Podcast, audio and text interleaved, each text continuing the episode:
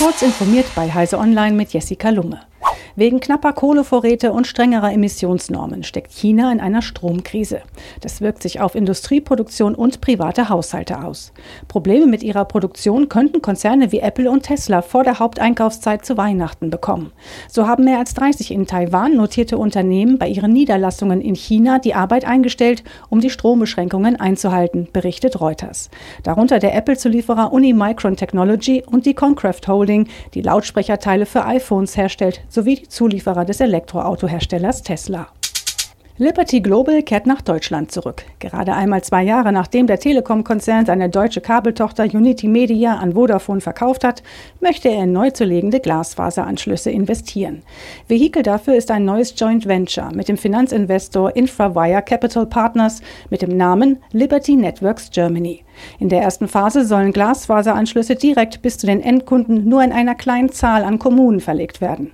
Details wollte Liberty Global im Gespräch mit Heise Online noch nicht nennen.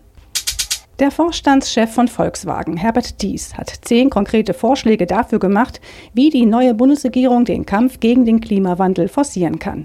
Er fordert unter anderem eine deutliche Erhöhung der CO2-Preise, ein Ende der Subvention für fossile Kraftstoffe sowie den verstärkten Ausbau erneuerbarer Energien. Damit reiht sich dies in die Liste der Wirtschaftsvertreter ein, die konkrete Forderungen an die Vertreter der Bundestagsparteien stellen. Auch wenn dies das nicht dazu schreibt, würde sein Konzern stark davon profitieren, würde seinen Vorschlägen Folge geleistet.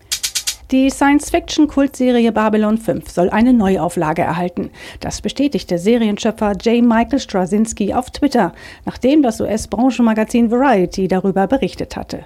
Erzählt werden soll erneut die Geschichte von John Sheridan auf der Raumstation, aber so wie Straczynski die Serie heute erschaffen würde. Eine Weiterführung der Handlung war nicht möglich, da mehr als die Hälfte der Schauspieler aus der Originalbesetzung bereits verstorben ist. Zwischen 1993 und 1998 gedreht, gehört Babylon 5 zu den wichtigsten und beliebtesten Science-Fiction-Serien überhaupt. Diese und weitere aktuelle Nachrichten finden Sie ausführlich auf heise.de.